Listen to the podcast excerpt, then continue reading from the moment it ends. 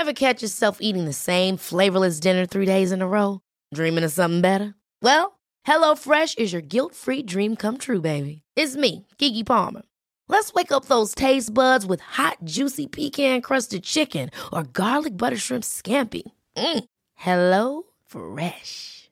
Stop dreaming of all the delicious possibilities and dig in at HelloFresh.com.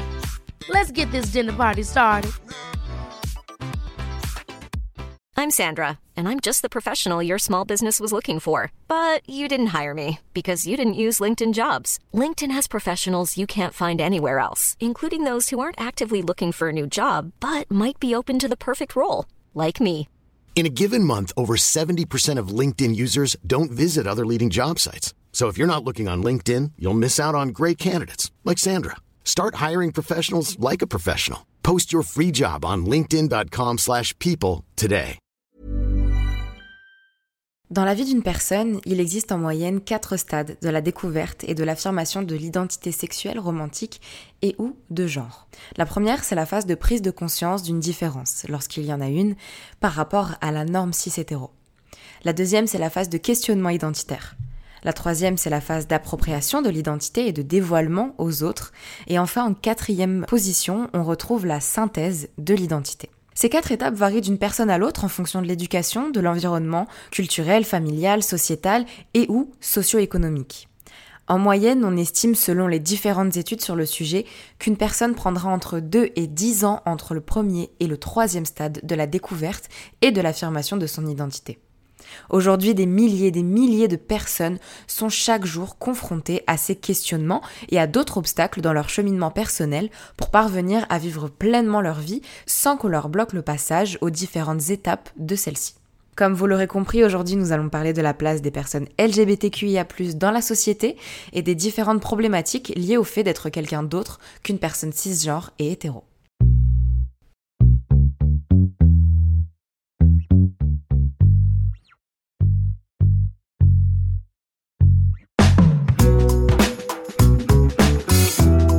Vous écoutez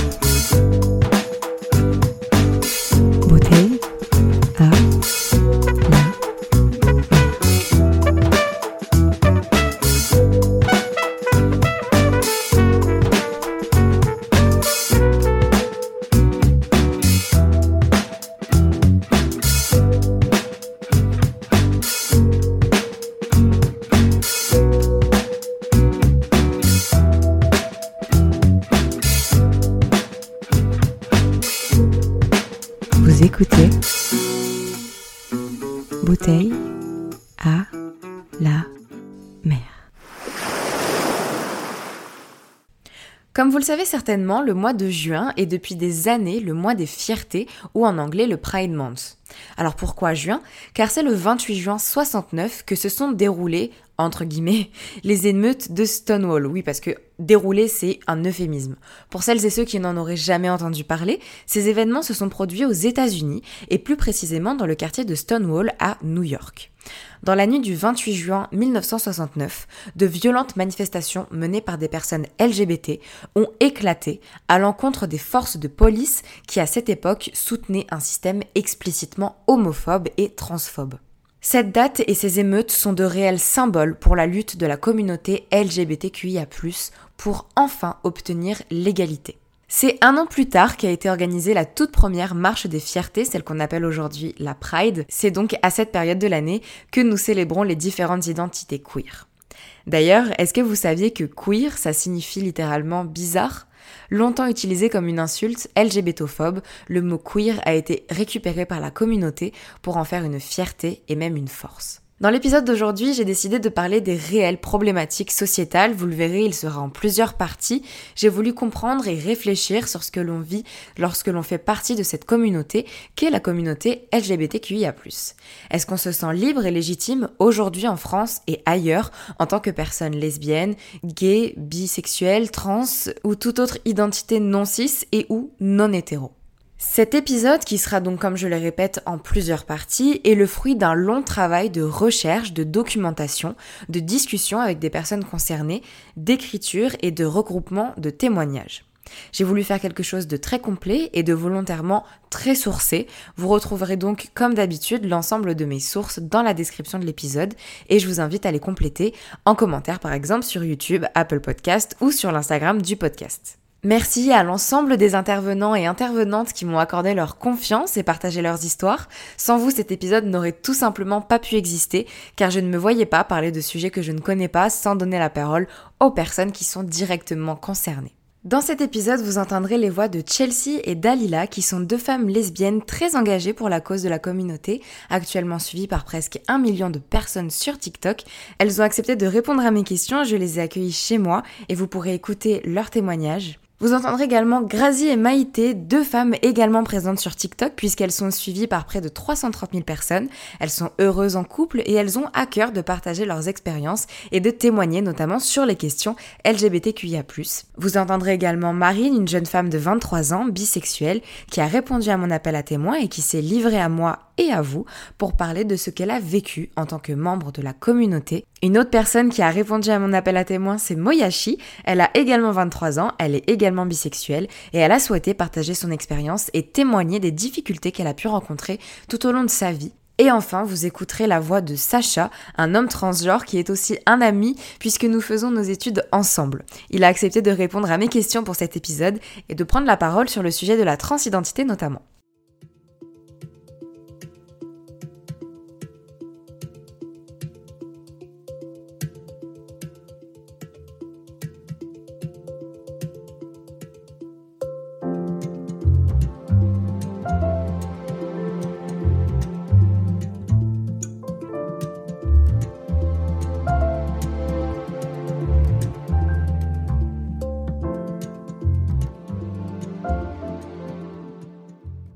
Pour commencer cet épisode, je pense qu'il est nécessaire de reprendre les choses à leur base et de savoir comment faire pour déjà connaître son identité. Il me semble que pour être capable de s'identifier à telle ou telle identité, il faut, avant tout, avoir conscience qu'elles existent dès le plus jeune âge. Il faut permettre aux enfants de connaître les différentes identités sexuelles, romantiques et de genre pour qu'ils et elles puissent s'affirmer plus tard. Mais alors comment faire lorsque l'on vit dans une société hétéronormée, cisnormée, pour donner cet accès-là aux enfants? Un professeur des écoles anglais a voulu s'engager dans cette cause de représentativité et d'éducation des plus jeunes en enseignant les droits LGBTQI+, aux élèves. Il dit lui-même Je veux que les enfants soient fiers de qui ils sont. Je crois que c'est ce que veulent tous les parents pour leurs enfants. C'est un outil qui permet de lutter contre le harcèlement. Cet homme s'appelle Andrew Moffat et l'outil dont il parle n'est autre que le programme No Outsider, soit Aucun laissé pour compte, qu'il a créé et qui est composé de livres ayant pour thème l'égalité entre toutes et tous et qui sont destinés aux enfants. C'est ce même programme qui lui a permis d'arriver finaliste à un des plus prestigieux prix dans le domaine de l'éducation, le Global Teacher Prize. Malheureusement, l'homophobie a le bras long et s'immisce même dans les initiatives les plus nobles. En effet, Andrew Moffat a été confronté à de violentes réactions de certains parents d'élèves, l'accusant de, je cite, modifier l'orientation morale des valeurs familiales et de pousser les enfants de familles hétérosexuelles à croire que l'homosexualité n'est pas un problème. Je reprends leurs mots évidemment. Plusieurs parents d'élèves ont ainsi estimé que leurs enfants étaient trop jeunes pour entendre parler du mariage homosexuel à l'école. Lorsque j'ai lu cet article, ma première pensée est allée à ces enfants qui évoluent dans des cercles LGBTophobes. Et si un de ces enfants est effectivement gay, lesbienne, queer, transgenre ou autre? Comment fera-t-il pour s'accepter et pour vivre pleinement sa vie sans avoir peur de se sentir anormal? Pendant l'écriture de cet épisode, alors que j'avais déjà bien avancé mes recherches et bien avancé l'écriture surtout, je suis tombée par hasard sur un article titré La Hongrie interdit la promotion, entre guillemets, de l'homosexualité aux mineurs. Vous retrouverez évidemment cet article dans la description de cet épisode. Comme vous vous en doutez, je ne pouvais pas passer à côté et j'ai été face à la réalité de notre monde actuel. L'homosexualité reste un tabou et l'homophobie reste très puissante, même si on pourrait croire le contraire. Le mardi 15 juin 2021, la Hongrie interdisait la promotion de l'homosexualité auprès des mineurs via un amendement approuvé par 157 députés. La Hongrie, actuellement dirigée par Orban Jobbik et toujours en course à l'heure actuelle pour l'Euro 2021, est en proie à de plus en plus de restrictions et de lois visant la communauté LGBTQIA+. J'aimerais vous citer un passage de ce fameux amendement. La pornographie et les contenus qui représentent la sexualité ou promeuvent la déviation de l'identité de genre, le changement de sexe et l'homosexualité ne doivent pas être accessibles aux moins de 18 ans. Pour, je cite, protéger le droit des enfants. Mais de quel droit parle-t-on exactement? Celui de ne pas être exposé à la pornographie, qui est en effet essentiel, ou celui de ne pas avoir conscience et de stigmatiser les autres identités de genre amoureuses et sexuelles qui ne sont pas cisgenres et ou hétéros? De nombreuses campagnes de publicité sont actuellement boycottées. On parle également d'interdire certaines séries et films tels que Friends ou Harry Potter. Les programmes éducatifs sont orientés pour ne pas inclure les identités LGBTQI+. Et ainsi, les enfants sont contraints de grandir dans un état ouvertement LGBTophobe. Heureusement, des milliers de personnes ont manifesté lundi 14 au soir dans les rues de Budapest pour protester contre cet amendement, alors que Viktor Orban, Premier ministre du pays, promet de mettre en place une nouvelle ère culturelle dans le respect des valeurs religieuses chrétiennes et ainsi serrer la vis sur la communauté LGBT. Il est important de rappeler que la Hongrie est régulièrement rappelée à l'ordre par Bruxelles pour atteinte aux droits de l'homme, notamment depuis leur dernière interdiction visant l'adoption par les couples homosexuels. En effet, depuis le retour de l'actuel Premier ministre en 2010, la Hongrie, auparavant très progressiste, ne fait que multiplier les actions LGBTophobes. Donc même lorsqu'on essaye de faire évoluer la société, d'éduquer et de normaliser les différences entre les personnes, on est constamment confronté à la haine, à la stigmatisation, à l'intolérance et à la bêtise des personnes qui donnent de leur énergie pour perpétuer des schémas que l'on sait pourtant violents, dangereux et discriminants. Heureusement, ce n'est pas une fatalité et les choses avancent de plus en plus. Aujourd'hui, il existe par exemple la communauté GALE, soit The Global Alliance for LGBT Education, avec mon merveilleux accent anglais, c'est-à-dire l'Alliance mondiale pour l'éducation LGBT. Cette communauté d'apprentissage se focalise sur les différentes problématiques lesbiennes, gays, bisexuelles et transgenres. Plusieurs pays soutiennent cette alliance, tels que la France, le Canada, la Finlande, l'Angleterre, l'Australie ou l'Argentine par exemple. Certains sont encore ambigus vis-à-vis de ce collectif, comme les États-Unis, l'Espagne, le Brésil, l'Indonésie et beaucoup d'autres. Et puis malheureusement, certains pays rejettent cette communauté. Parmi eux, on compte la Russie, l'Inde, l'Algérie, le Pérou, l'Arabie saoudite ou encore la Hollande, pour ne citer que. Gail a pour but de soutenir l'inclusion totale des personnes subissant des oppressions systémiques en raison de leur orientation, de leur identité et ou de leurs expressions de genre ou de sexualité. Pour ça, ils ont pour engagement d'identifier, d'améliorer et de partager l'expertise éducative autour de ces différents sujets. Sur leur site, on peut voir que le 24 mars dernier, la Commission européenne a publié une nouvelle stratégie sur les droits de l'enfant et celle-ci vise à construire une meilleure vie possible pour les enfants de l'Union européenne et dans le monde. Cette stratégie vient faire un excellent parallèle avec celle de l'égalité des LGBTQI 2020-2025 puisqu'elle s'engage à prendre de réelles mesures afin de stopper des comportements de stigmatisation, de violence et de persécution à l'égard des personnes de la communauté. On parle notamment de je cite, prendre des mesures claires pour stopper les mutilations génitales intersexes, lutter contre le harcèlement en ligne des jeunes et améliorer la libre circulation des familles arc-en-ciel comme ils les appellent. Les mutilations intersexes représentent un réel enjeu sociétal pour l'égalité et la liberté des personnes concernées. En effet, 62% des personnes intersexuées ayant subi une intervention chirurgicale ont déclaré que ni eux ni leurs parents n'avaient donné leur consentement pleinement éclairé avant un traitement médical ou une intervention pour modifier leurs caractéristiques sexuelles, comme on peut le lire sur le site de Gale. En ce qui concerne le cyberharcèlement des jeunes de la communauté LGBTQIA+, on estime que 15% des 15-17 ans ayant répondu à l'enquête en ont été victimes en raison de leur orientation sexuelle, de leur identité de genre ou de leurs caractéristiques sexuelles. Parmi ces différents engagements, la Commission européenne compte mettre à jour sa stratégie d'ici 2022 pour assainir l'espace Internet vis-à-vis des plus jeunes, et le but étant de sensibiliser, de renforcer les moyens de lutte contre le cyberharcèlement, de combattre la désinformation et de mettre en avant un comportement sain et responsable sur Internet. Sur le sujet de la liberté de déplacement des familles LGBTQI+, les familles arc-en-ciel comme ils le disent, saviez-vous qu'actuellement, un enfant ayant des parents lesbiennes risque l'apatride à cause des réglementations homophobes au sein même de certains pays de l'Union européenne? Pour pallier ça, la Commission veut proposer pour 2022 une initiative législative horizontale qui aura pour objectif la reconnaissance mutuelle de la parentalité entre les pays de l'Union européenne.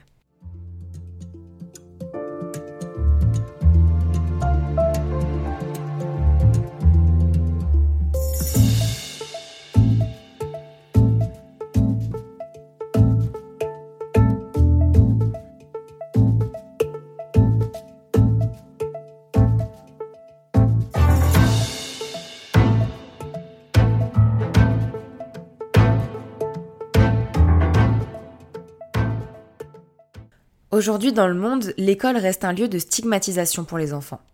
Ce n'est toujours pas un lieu sécurisant et l'éducation ne fait pas son rôle d'inclusivité. Alors qu'il et elle passent par les différentes phases citées en introduction de découverte et d'appropriation de leurs propres identités, l'école et l'homophobie, la transphobie ambiante les ramènent sans cesse à une réalité qui est violente, celle d'une société basée sur la cisnormativité et l'hétérosexualité.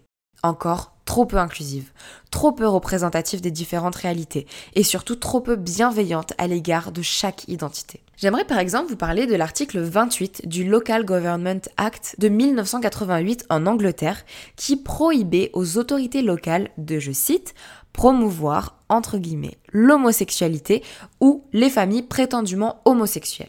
Ça ne vous rappelle pas quelque chose? Cet article de loi n'a été supprimé qu'en 2002 ce qui signifie qu'il y a moins de 20 ans en arrière et encore actuellement dans certains pays comme la Hongrie, il était illégal et il est illégal d'enseigner ou de parler des questions liées à l'homosexualité aux enfants.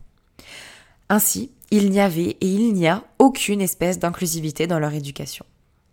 Évidemment, cela a eu de lourdes conséquences puisque empêcher une personne de connaître l'existence de quelque chose ne l'empêchera pas d'être qui il ou elle est. Ça ne fera que lui créer de la frustration, de l'incompréhension, de la peur, voire même du dégoût vis-à-vis -vis de lui ou d'elle-même, ne sachant pas que chaque identité est légitime et acceptable du simple fait d'exister. Si vous êtes intéressé par ce sujet, je vous aurais mis en lien l'article qui parle de ce fameux texte de loi et surtout des répercussions qu'il a eu sur l'éducation sexuelle des enfants de cette génération. Et vous retrouverez plusieurs témoignages que je vous invite à lire qui sont très pertinents et qui pourront peut-être vous aider à y voir un petit peu plus clair dans tout ça. J'ai moi-même posé la question à des personnes concernées par le sujet. Vous allez donc entendre Marine, Moyashi, Sacha, Grazier et Maïté ainsi que Chelsea et Dalila vous parler de leur vision des choses. Ont-ils et ont-elles été éduqués aux différentes identités, sexualités LGBTQIA+, à l'école? Se sont-ils sentis représentés au travers des différents enseignements scolaires? Euh, J'ai pas été éduquée aux différentes euh, identités, sexualités euh, euh, qui existent, qui sont possibles à l'école. En tout cas, j'en ai pas le, sentiment.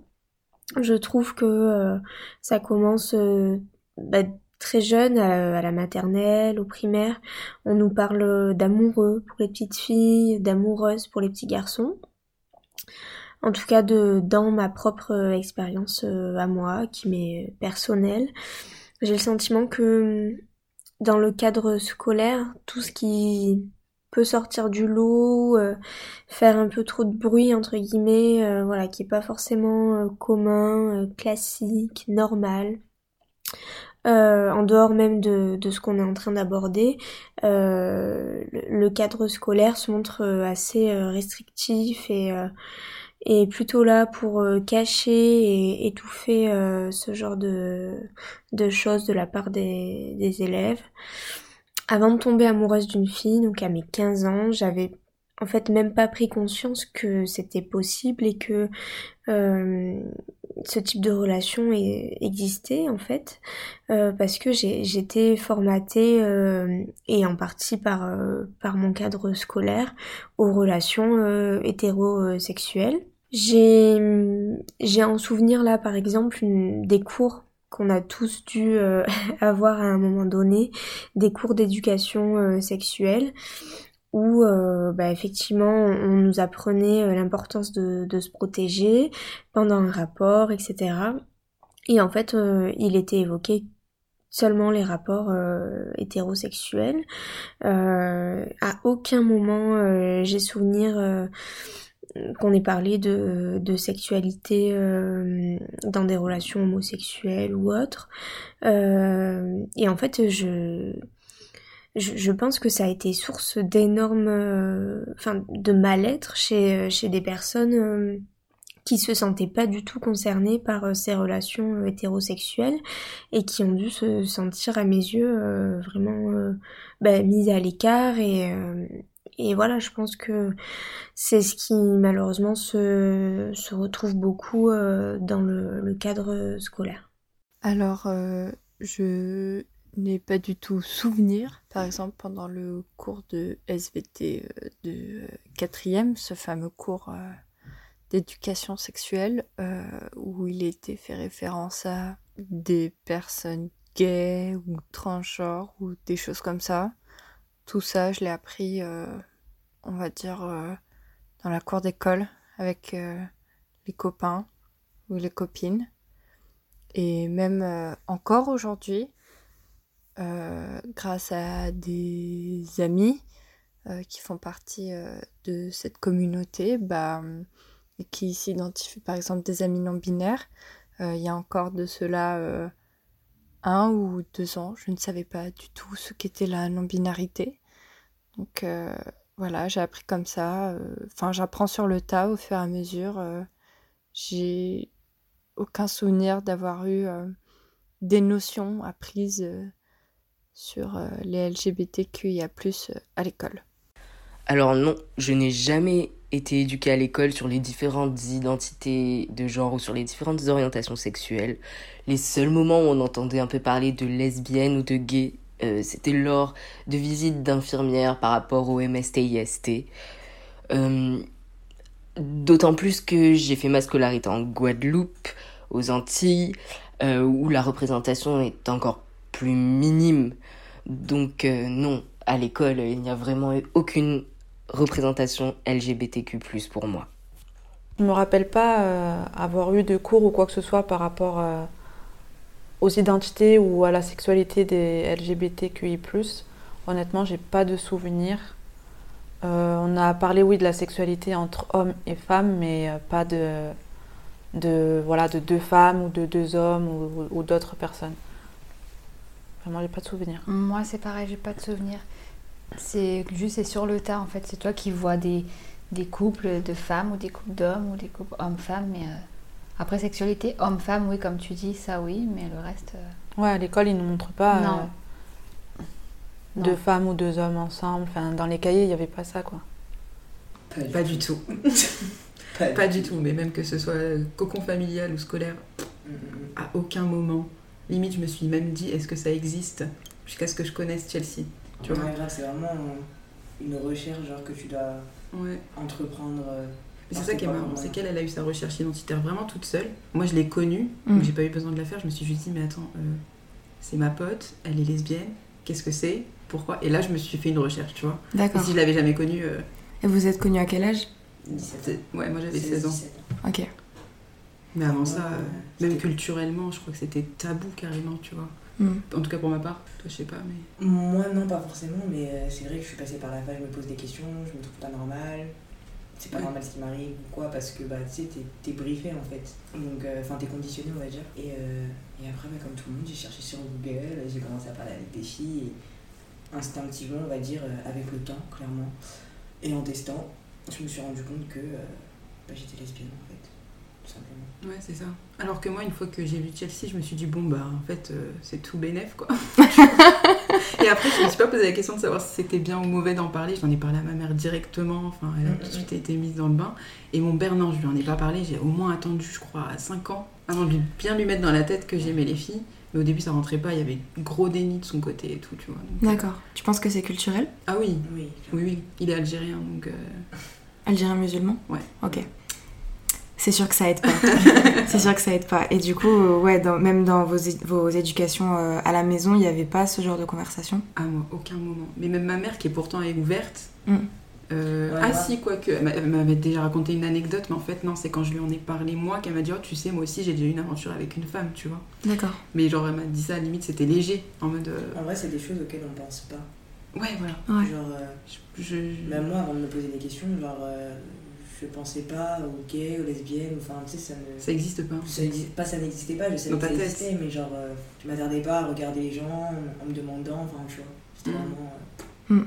Est-ce que tu penses que c'est parce qu'il y a plus de visibilité sur euh, les couples hétéros que pour toi c'était même pas un truc auquel tu pensais ou juste c'était un truc que tu te posais juste pas la question?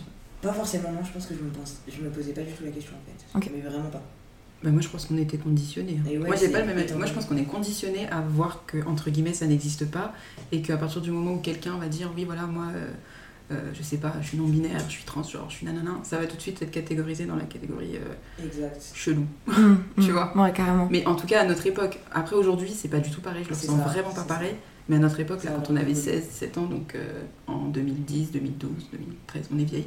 Et bah, du coup, c'était pas facile. Hein. Et en plus, avant, ce qui était plus compliqué, c'est que on n'avait pas déjà bah, de, de, de, personnalités publiques sur lesquelles on peut s'identifier. Ouais. Il y avait euh, quelques séries, mais il n'y en avait pas énormément. Euh, rien n'était mis en avant. Enfin, tu sais, c'était vraiment euh, en mode, t'es tout seul en fait. Ouais. Vraiment. Ouais, ouais, ouais, carrément. Donc, euh, Ouais, si tu connais pas quelqu'un, ouais, elles ont évolué. Je sais que maintenant, collège et lycée, parce que euh, on parle avec beaucoup de gens, euh, c'est plus du tout pareil. Mm. Genre, un gars, il va moins se faire insulter, moins se faire dévisager. Enfin, euh, il y a une acceptation qui a été faite, pas, pas totalement, mais je trouve que l'acceptation, en fait, elle a été plus facile envers les, euh, la jeunesse plutôt que. Pas la vieillesse, mais genre. euh, Ouais, ouais, les autres générations. Exactement. Mm, carrément. Exactement.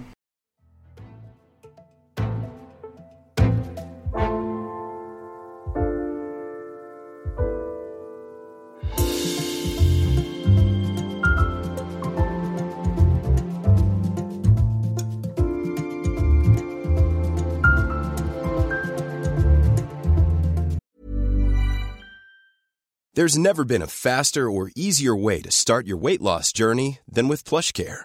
PlushCare accepts most insurance plans and gives you online access to board-certified physicians who can prescribe FDA-approved weight loss medications like Wigovi and Zepbound for those who qualify. Take charge of your health and speak with a board-certified physician about a weight loss plan that's right for you.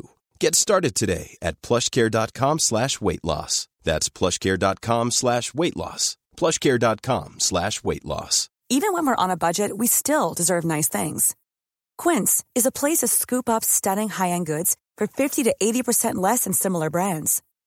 They have buttery soft cashmere sweaters starting at $50, luxurious Italian leather bags, and so much more. Plus, Quince only works with factories that use safe, ethical, and responsible manufacturing. Get the high-end goods you'll love without the high price tag with Quince. Go to quince.com slash style for free shipping and 365-day returns. Many of us have those stubborn pounds that seem impossible to lose, no matter how good we eat or how hard we work out. My solution is PlushCare. PlushCare is a leading telehealth provider with doctors who are there for you day and night to partner with you in your weight loss journey. They can prescribe FDA-approved weight loss medications like Wagovi and Zepbound for those who qualify. Plus, they accept most insurance plans. To get started, visit plushcare.com slash weight loss. That's plushcare.com slash weight loss. Hey, it's Ryan Reynolds, and I'm here with Keith, co star of my upcoming film, If, only in theaters, May 17th. Do you want to tell people the big news?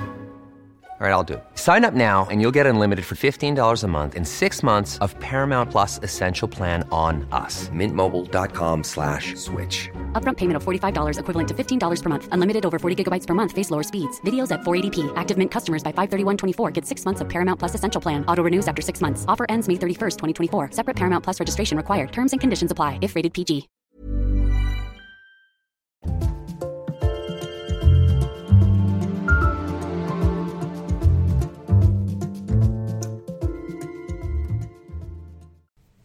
Le manque d'éducation sur le sujet combiné aux lacunes sociétales, politiques ou encore juridiques en matière d'égalité conduit très souvent les personnes à internaliser une certaine LGBTophobie.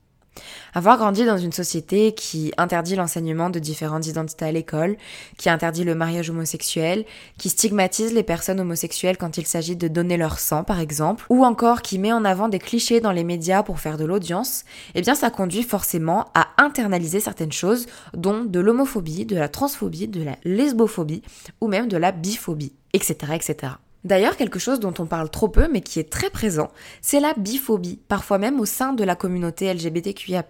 Parmi les différents préjugés qui existent sur les personnes bisexuelles, on retrouve l'hypersexualisation, l'infidélité ou encore la promiscuité. Plus d'un quart de la population estime que les personnes bisexuelles sont incapables de rester fidèles et sont capables de coucher avec n'importe qui. Elles seraient donc des personnes peu dignes de confiance dont il faudrait se méfier.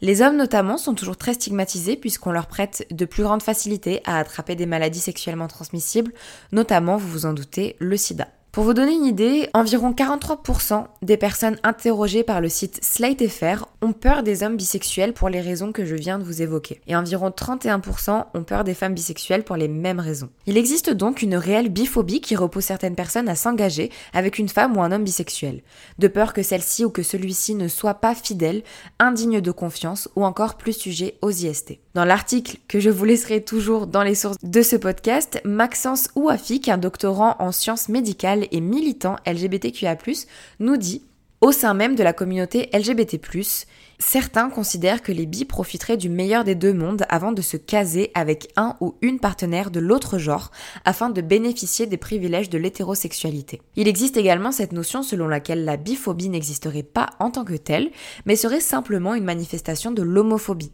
et serait donc réglée en même temps, ce qui invisibilise la spécificité des discriminations biphobes et le vécu des personnes bisexuelles. Comme Maxence Ouafik le dit, il existe une réelle spécificité lorsqu'on parle de biphobie. Il serait donc totalement faux, malhonnête et injuste de simplement faire un raccourci trop facile en disant qu'il s'agit d'homophobie. Ce serait nier les discriminations endurées spécifiquement par les personnes bi, les violences, le rejet et tous les comportements parfois insidieux qui existent même au sein de la communauté elle-même. J'aimerais d'ailleurs préciser que les femmes bisexuelles ont presque 4 fois plus de risques d'être agressées sexuellement que les femmes hétérosexuelles. J'ai posé la question à Marine et Moyashi si elles avaient déjà été confrontées à la biphobie et si oui, sous quelle forme. Alors oui, euh, moi la biphobie, euh, j'y ai été confrontée euh, pas en fait par la sphère publique ou par la société, mais par mon entourage familial et particulièrement mes parents. Moi, je me considère euh, bisexuelle parce que même si je suis aujourd'hui euh, surtout attirée par les hommes, euh, je ne me ferme aucune porte avec les femmes et avec la possibilité de tomber amoureuse d'une femme. Et c'est en ça, pour moi, que je me considère bisexuelle. la biphobie, je l'ai rencontrée à mes 15 ans. je suis tombée amoureuse d'une fille avec qui j'ai eu une relation amoureuse de 3 ans et euh, n'ayant jamais été éduquée ou informée même sur ce, type de relation, euh, ça a été un grand bouleversement euh, pour moi, avec beaucoup de questionnements et naturellement, bah, je me suis tournée vers mes parents pour leur faire part de, cette relation et de tous ces sentiments qui en découlaient en moi.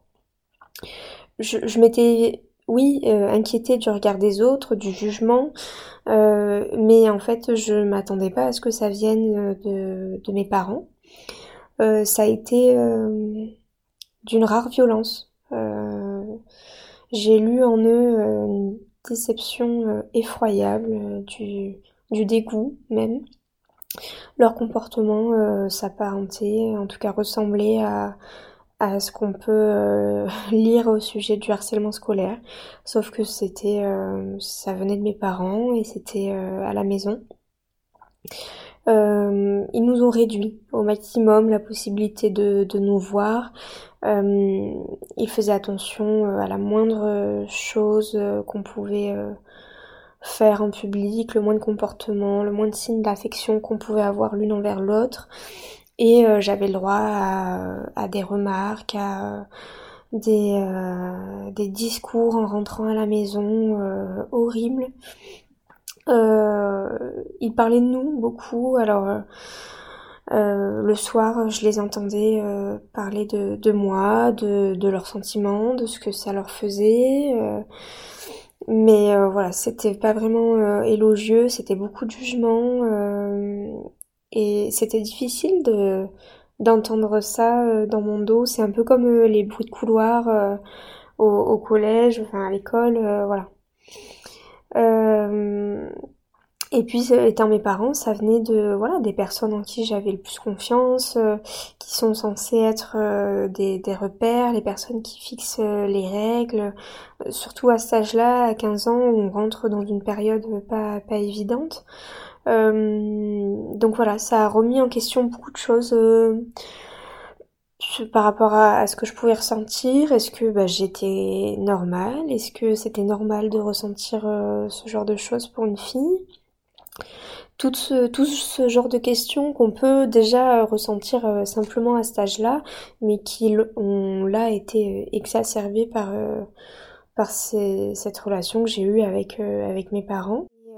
Et du coup, voilà, j'en ai parlé à, personne pendant euh, des mois, voire, des années, ce qui fait que je j'ai pas été vraiment confrontée euh, au regard de la société et, euh, au jugement des autres à l'école, par exemple, ou, dans des lieux publics, voilà. j'ai jamais été confrontée à de la biphobie directe de quelqu'un d'autre, je pense que la seule biphobie que je pouvais avoir, euh, elle était intériorisée en fait. Parce que hum, je suis sortie. Euh, mes deux relations, on va dire, euh, sérieuses les plus longues ont été avec des hommes cis. Et du coup, je suis assez jeune. Donc, sexuellement parlant, comme j'ai eu ces deux relations, j'ai pas eu tant d'expérience que ça euh, au niveau sexuel aussi, en plus du, de couple euh, avec des filles. Donc, en fait, je pensais que j'étais pas vraiment bisexuelle, que j'étais une espèce d'hétérosexuelle qui se disait bisexuelle parce que ça faisait stylé en fait. Et vraiment, j'en étais convaincue. Alors que ben, j'aime les. Enfin, je suis attirée par les filles. Euh, enfin, j'aime les filles aussi.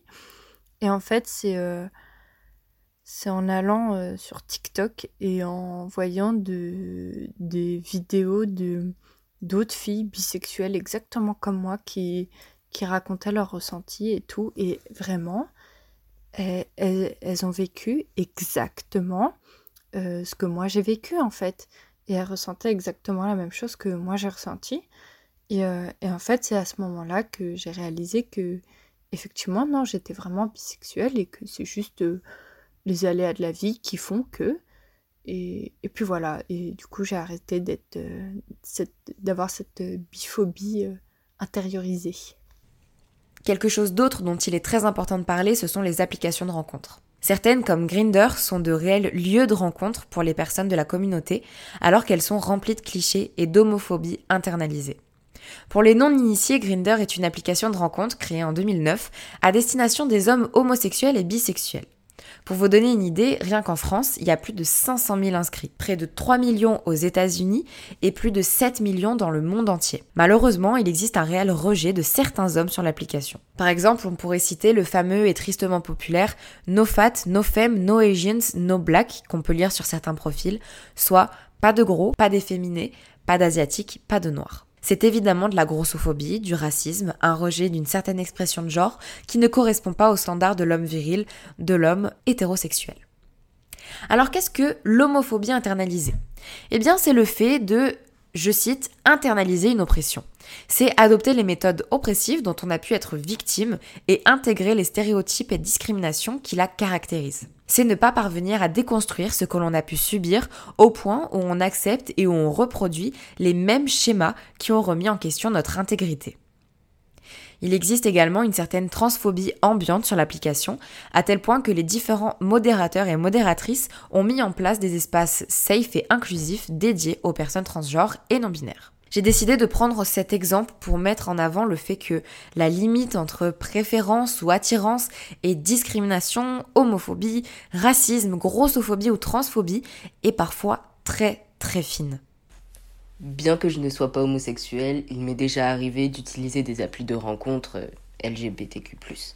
Et notamment euh, les fameux Grindr, où j'ai fait face à des stéréotypes, beaucoup de stéréotypes, et à de la transphobie. La plupart du temps, euh, il s'agissait de comportements irrespectueux, je dirais, où voilà, la personne veut directement savoir ce que j'ai entre les jambes. Mais il m'est arrivé de tomber sur, euh, une personne qui, euh, qui m'a très clairement dit que je n'avais pas ma place sur cette application car, car elle était réservée aux vrais hommes, aux vrais hommes gays. Voilà, voilà, voilà. Lorsque l'on parle de transphobie, on ne peut pas ne pas parler du mouvement féministe des TERF. Mais qu'est-ce que c'est que ce mouvement exactement? Vous connaissez peut-être Marguerite Stern, ancienne fémène et fondatrice du mouvement Collage Féminicide et qualifiée de TERF suite à sa déclaration Je suis pour qu'on déconstruise les stéréotypes de genre. Et je considère que la transidentité ne fait que les renforcer. J'observe que les hommes qui veulent être des femmes se mettent soudainement à se maquiller, à porter des robes et des talons. Et je considère que c'est une insulte faite aux femmes que de considérer que ce sont des outils inventés par le patriarcat qui font de nous des femmes. Nous sommes des femmes parce que nous avons des vulves, c'est un fait biologique. Alors cette phrase nie totalement les réalités des personnes trans, puisque déjà elle associe un sexe à un genre, ce qui est tout simplement faux et transphobe, puisque l'on peut être une femme sans avoir de vulve ou un homme sans avoir de pénis. C'est la réalité des personnes transgenres. En plus, comme vous l'aurez entendu, elle dit bien les hommes qui veulent être des femmes, ce qui est explicitement transphobe, puisqu'elle part du principe que c'est comme une espèce de déguisement, alors que c'est une réelle identité. Pour vous donner une autre vision, nous avons Emmanuel Bobati qui est sociologue et qui par son analyse estime que l'idée terf que les personnes trans, notamment les femmes, reproduiraient et renforceraient certains stéréotypes de genre contre lesquels les féministes luttent est extrêmement répandue. C'est une idée qui est pourtant contraire au concept d'intersectionnalité des luttes et ça ne fait que séparer les féministes en groupes hétérogènes. Emmanuel Bobati nous dit que la société actuelle ne correspond pourtant pas à ces discours terfs et que, je cite, il témoigne d'une irrépressible crainte de l'anéantissement des mouvements féministes. Mais on se trompe de cible. La vraie cible, c'est le patriarcat. Donc comme vous l'aurez compris, même dans les mouvements féministes, il existe de la transphobie internalisée. Les terfs définissent les femmes par leur sexe, par leur biologie, donc avant tout des femelles, ayant des capacités de reproduction. La limite de cette logique est vite atteinte puisque lorsqu'on considère toutes les personnes victimes de sexisme qui ne peuvent pas se reproduire, on pense notamment aux femmes monoposées, aux femmes stériles ou encore aux jeunes filles qui n'ont pas encore leurs règles par exemple. Le fait de définir une femme par son sexe et d'utiliser cet argument disons biologique pour légitimer ou non sa capacité à être féministe et à être une femme surtout est une conséquence de la société. Cette société qui genre absolument tout, qui divise les hommes et les femmes, et qui exploite et discrimine de façon spécifique les hommes et les femmes. Ce n'est pas l'inverse. Autrement dit, le fait d'avoir une vulve n'implique pas de subir des oppressions sexistes dirigées envers les femmes. C'est parce que la société oppresse les femmes différemment qu'elle oppresse les hommes que l'on en vient à faire cette division biologique. On se trompe donc tout simplement de cible. Cette opposition ne fait que soutenir le patriarcat et utiliser ses propres arguments pour soi-disant soutenir un féminisme qui serait plus vrai ou plus pur. Que l'on soit cisgenre, transgenre, nous sommes légitimes à se déclarer féministes, nous sommes légitimes à se déclarer femmes si nous nous sentons femmes, et à titre personnel, je refuse que l'on sépare les femmes en fonction de leur sexe ou de leur biologie. Ce n'est qu'une oppression supplémentaire et c'est de la transphobie. Les luttes transactivistes rejoignent les luttes féministes. Nous subissons toutes le sexisme, bien qu'il soit différent selon chaque femme et selon chaque parcours. Nous subissons toutes les violences médicales, conjugales et toutes les différentes oppressions de genre de manière générale.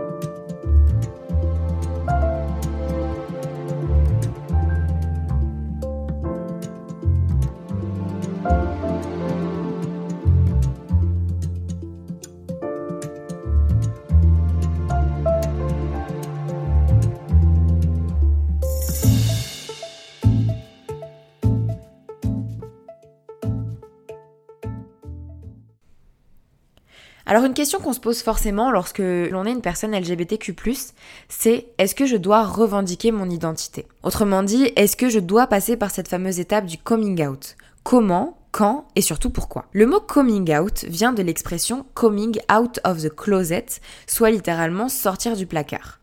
À l'origine, il a été conceptualisé et imaginé en 1869 par le militant homosexuel Karl Heinrich Ulrich, j'espère bien dire son nom, et le but était à ce moment-là de stopper l'invisibilisation de l'homosexualité et de s'émanciper pour finalement faire changer la société. Aujourd'hui, le concept de coming out est souvent remis en question, puisque faire une annonce pour avouer, entre guillemets, son identité renvoie à l'idée que cette identité n'est pas normale, n'est pas naturelle, voire même n'est pas acceptable et a besoin d'être confessée. Beaucoup considèrent que faire un coming out ne fait pas forcément avancer le combat pour l'égalité. Faire un coming out, ce serait accepter l'idée qu'il faut déclarer publiquement que l'on est autre chose que la norme hétérosexuelle et ou cisgenre. Faire un coming out, ce serait aussi marquer une différence avec l'autre. Ce serait dire je suis lesbienne, bisexuelle, bref, vous avez compris, et de cette manière mettre une distance entre les personnes mettre en avant la différence et inhiber le nous pour laisser place au je et au tu. Ainsi, on se créerait un obstacle, une distance, voire même dans certains cas une souffrance entre les personnes. Cela dit, dans notre société hétéro et cisnormée, il est parfois nécessaire pour se sentir plus honnête avec soi-même, d'être clair avec son entourage et de s'affirmer haut et fort pour dire qui nous sommes. Beaucoup de personnes ne se sentent pas obligées de faire un coming out officiel et ne ressentent pas qu'il s'agit d'un aveu ou d'une confession, mais simplement de stopper ce tiraillement interne et d'être plus authentique, plus honnête avec les autres, mais aussi avec soi. Quelque chose qui est malgré tout important de dire, c'est qu'avant de dire à son entourage je suis LGBTQIA+, il faut avant tout s'accepter soi-même, se connaître et se sentir bien avec notre propre identité avant de la révéler aux yeux de tous, des yeux qui ne sont pas toujours bienveillants. Je vous laisse écouter ce que Sacha, Marine, Chelsea et Dalila, Moyashi, Grazi et Maïté pensent de ce fameux coming out. Non, je ne pense pas qu'il soit nécessaire ni obligatoire de faire un coming out.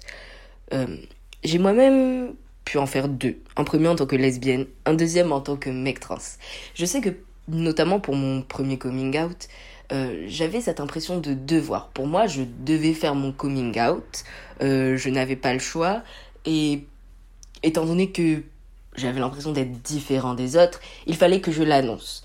J'ai l'impression que la société, voilà, nous, nous pousse à faire une annonce, à faire ce coming out, qui est quelque chose de qui peut être très stressant, très stressant, très angoissant pour nous, et qui en fin de compte n'est absolument pas légitime, car que ce soit orientation sexuelle ou identité de genre, ce sont des choses très propres à chacun et très personnelles, et on ne devrait absolument pas avoir à annoncer cela, à se justifier, car c'est quelque chose de parfaitement normal que d'être euh, LGBTQ.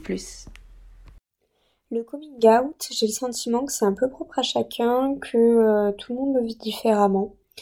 Euh, pour certains, c'est une façon de s'affirmer, d'affirmer ses idées, de, montrer aux autres qui on est, comment on, perçoit la vie. Et pour d'autres, euh, ça résulte d'une pression monstre. Euh, c'est devoir se, se, mettre à nu et, et, faire face à des jugements difficiles de la part des autres. Euh, de mon point de vue personnel, euh, c'est une conséquence, une preuve de l'étroitesse d'esprit dont fait preuve notre société aujourd'hui. Parce que on ne fait pas de coming out lorsqu'on est hétérosexuel. Euh, pourquoi devoir en faire un lorsqu'on est homosexuel, bisexuel, euh, transgenre ou, ou autre euh, Voilà. C'est euh, c'est à chacun, euh, d'après moi, de, de décider d'en faire un ou pas. En tout cas, pour ma part, euh, j'espère qu'on qu'on arrivera à, à rendre ça inutile et qu'en fait personne n'ait plus besoin de, de faire de coming out. Non, on pense pas que c'est nécessaire. Une démarche personnelle. personnelle, genre. Mais euh, à titre perso, je pense que c'est intéressant de le faire et je, je, conseille de le faire dans le sens où tu te sens libre mm. une fois que tu l'as fait. Après, peu importe la personne à qui tu vas le. T'as des personnes à qui t'as envie de le dire où c'est vraiment important pour toi et t'as des personnes où c'est comme si tu lui avais dit, je sais pas, j'ai acheté du pain. Je te dis n'importe quoi, mais. Mm, moi, par exemple, ça m'a fait plus quelque chose quand je l'ai dit à mon père qu'à ma mère. À ma mère, limite, je lui ai pas dit en fait. C'est allé dans le dans le move, tu vois, elle a suivi la, le, le, fil en fait avec Chelsea. Par contre, mon père, quand je lui ai dit, je sentais que j'avais un truc à prouver. Ouais. Tu vois, et ça m'a libérée. Et une fois que je lui ai dit, c'est bon, maintenant, euh, tu veux te le mettre en tête, tant mieux. Tu veux pas, tant pis, c'est ton problème. Je te l'ai dit assez de fois, tu vois. Donc, mm. je pense qu'il y a un truc à faire avec le coming out euh, personnellement qui, qui libère. Ouais, moi je dirais plus que c'est pas nécessairement obligatoire parce que quand tu te présentes ou quoi, tu dis pas, euh, bah salut, je couche avec des meufs ouais. on demande mmh. à personne. Ouais, carrément. Après, je suis d'accord dans le sens où, avec le temps, notamment ton entourage ou quoi, bah, t'établis les, les, choses comme ça, bah, on, on te fait pas des, des, des remarques du style euh, est-ce que t'as un copain en ce moment ou quoi que ce soit, enfin, on sait qui tu es un minimum. Mmh. Enfin, c'est vraiment. Euh, je mmh. sais pas. Non, mais si, si. En gros, c'est pas obligatoire, mais euh, ça peut faire du bien. Après, on est malheureusement, il faut, on est obligé de, de le sortir, on est dans une société qui nous met encore à part on n'est pas encore sorti de ce truc là donc du coup euh, des, je sais pas des parents qui n'ont pas l'habitude par exemple tu vois genre zéro habitude de, de, du monde LGBTQIA tout ça tu vas leur voir je vais aller voir avec ta copine ils vont dire what the fuck tu vois mm. donc t'es un peu obligé de leur amorcer le truc parce que c'est ta famille tu les aimes t'as envie qu'ils prennent les choses bien tranquillement mm. voilà Après, tu peux faire ton coming out en disant tranquille, c'est pas un truc de fou, mais bon, apparemment, je dois te le dire. Ouais. J'aime les femmes, tu vois. Ouais. Tu peux le détourner comme ça aussi, mais bon. C'est la société qui fait qu'on se sent entre guillemets obligé de le dire. Ils nous mettent dans des cases en fait alors que qu'on ne devrait pas et c'est ce qu'on essaye de, de montrer à travers nos réseaux même si Ouais. à contrario euh, on marque LGBT partout hein, on essaye de banaliser quand même en soi le, le fait d'être euh, un couple LGBT puisqu'on est un couple Ouais. comme tout le monde En fait, on montre qu'on a- a nos bas comme tout le monde en fait On a les euh, mêmes, euh, en même temps on essaye de banaliser même si on stipule quand même parce qu'il faut le faire Ouais. On essaye de banaliser à travers euh, quelques situations euh, Alors moi, j'ai jamais eu besoin de faire un coming out, euh, même en étant que bisexuel, on va dire, hein, on s'entend quand je dis ça. Non, ça a toujours évident, été évident. je savais que mes parents, ils s'en foutaient. Donc voilà. Après, ce que j'en pense, moi, je pense que le coming out, c'est vraiment une notion euh, qui se place dans une société euh, hétéronormative. Et du coup, forcément, de ce point de vue-là, bah, j'en pense pas. euh, j'en pense pas du bien, en fait. C'est vraiment. euh, Hey, it's Danny Pellegrino from Everything Iconic. Ready to upgrade your style game without blowing your budget? Check out Quince. They've got all the good stuff shirts and polos, activewear, and fine leather goods, all at 50 to 80% less than other high end brands. And the best part? They're all about safe, ethical, and responsible manufacturing. Get that luxury vibe without the luxury price tag. Hit up quince.com slash upgrade for free shipping and 365 day returns on your next order. That's quince.com slash upgrade. Hold up. What was that? Boring. No flavor. That was as bad as those leftovers you ate all week. Kiki Palmer here, and it's time to say hello to something fresh and guilt-free. Hello Fresh. Jazz up dinner with pecan-crusted chicken or garlic butter shrimp scampi. Now that's music to my mouth. Hello Fresh. Let's get this dinner party started. Discover all the delicious possibilities at hellofresh.com.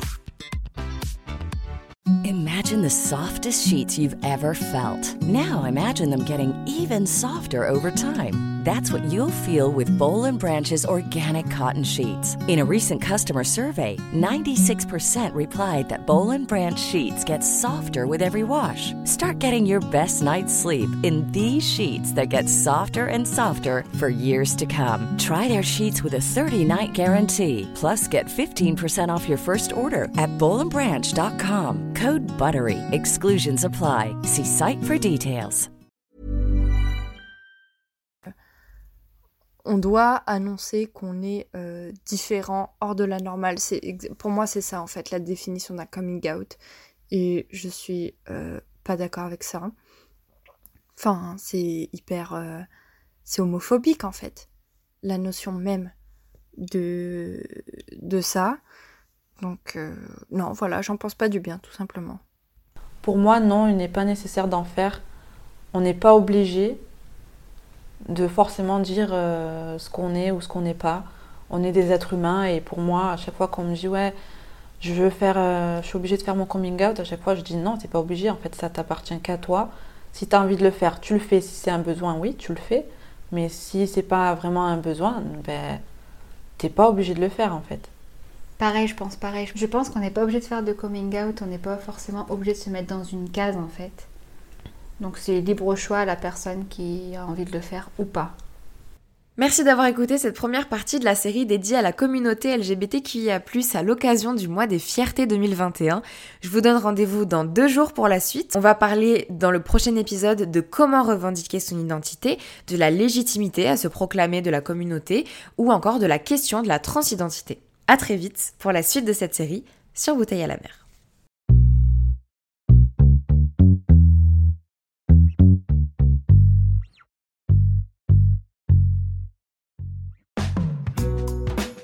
Merci à toi d'avoir écouté l'épisode jusqu'au bout. Je t'invite dès aujourd'hui à soutenir Bouteille à la mer en mettant 5 jolies étoiles sur Apple Podcast avec un commentaire pour me dire ce que tu as pensé de cet épisode.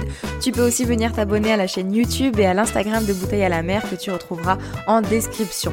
Pour me donner des idées de sujets à aborder, témoigner toi-même sur une thématique en particulier ou me contacter pour partager ton témoignage dans une interview sur ton parcours, sur tes combats, sur ton vécu, tu peux m'envoyer un mail à l'adresse bouteille à la mer du 6 podcast outlook.fr. Merci encore pour ton écoute et à très vite dans un prochain épisode de Bouteille à la mer.